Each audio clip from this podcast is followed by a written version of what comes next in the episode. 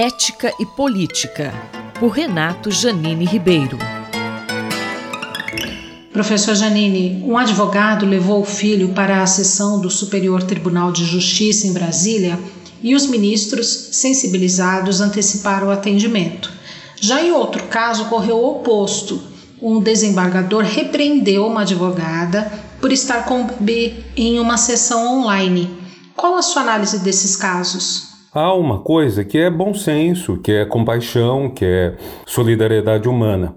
Obviamente, não é bom numa reunião que você tem em grupo ter sons que, que distraem as pessoas da atenção devida. Obviamente isso não é bom, mas é preciso entender também do que se trata. Quer dizer, uma criança pequena, filho do advogado no STJ, a advogada com seu bebê numa audiência num, num, tribunal de justiça estadual. São dois casos que ilustram a impossibilidade desses pais deixarem os respectivos filhos em casa ou com outra pessoa.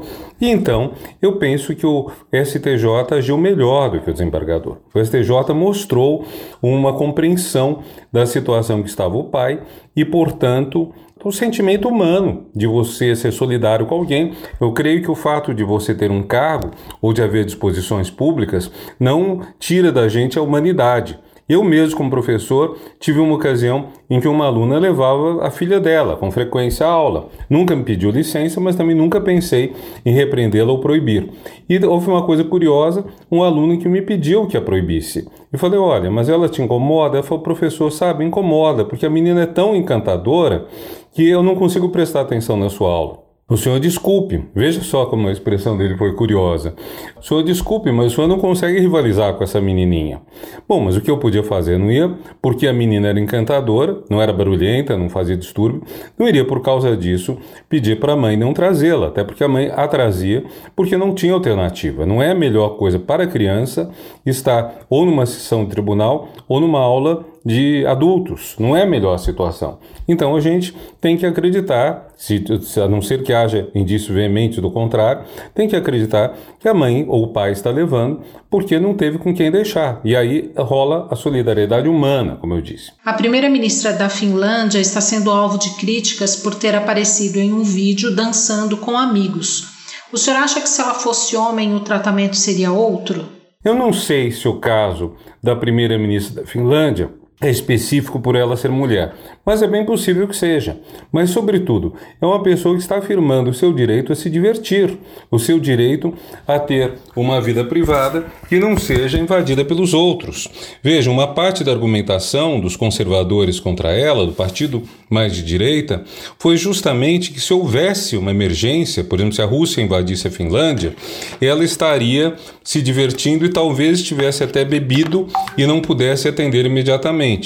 Desse ponto de vista, se a pessoa tiver, estiver extremamente cansada, o que acontece? Se a pessoa estiver doente, o que acontece? Em todas essas situações, você tem uma cadeia de substitutos, uma sequência de substitutos. Se houvesse necessidade de acionar outra pessoa, seria perfeitamente possível acioná-la. Então, eu creio que talvez haja um, um certo machismo nisso, mas acho, sobretudo, há uma visão conservadora de que as pessoas que estão numa função pública não podem se divertir, não podem ter sua vida privada. Eu creio que nós devemos deixar muito clara essa vida privada. Vou dar um exemplo. Faz alguns poucos anos começou a se divulgar, inclusive pela internet, que o presidente Juscelino Kubitschek teria sido amante da mulher de um político da época. Teriam tido um relacionamento relacionamento muito duradouro. Bom, Vá lá que alguém diga que esse assunto é de interesse coletivo porque ele era presidente da República. Já não acho muito isso. Mas foi exposta a vida privada de uma pessoa que não tinha participação política nenhuma, que nunca usou o seu possível namoro com o então presidente para alguma vantagem pessoal de sua família. Então, por que isso? Respeitemos a vida pessoal. Respeitemos a vida privada de quem está também, de quem está num cargo público, a não ser, evidentemente, que haja indícios indícios fortes de que essa pessoa está usando suas relações privadas para vantagens públicas, o que é inaceitável. Mas só nesse caso. O professor Renato Janine Ribeiro conversou comigo, Valéria Dias, para a Rádio USP. Ética e Política, por Renato Janine Ribeiro.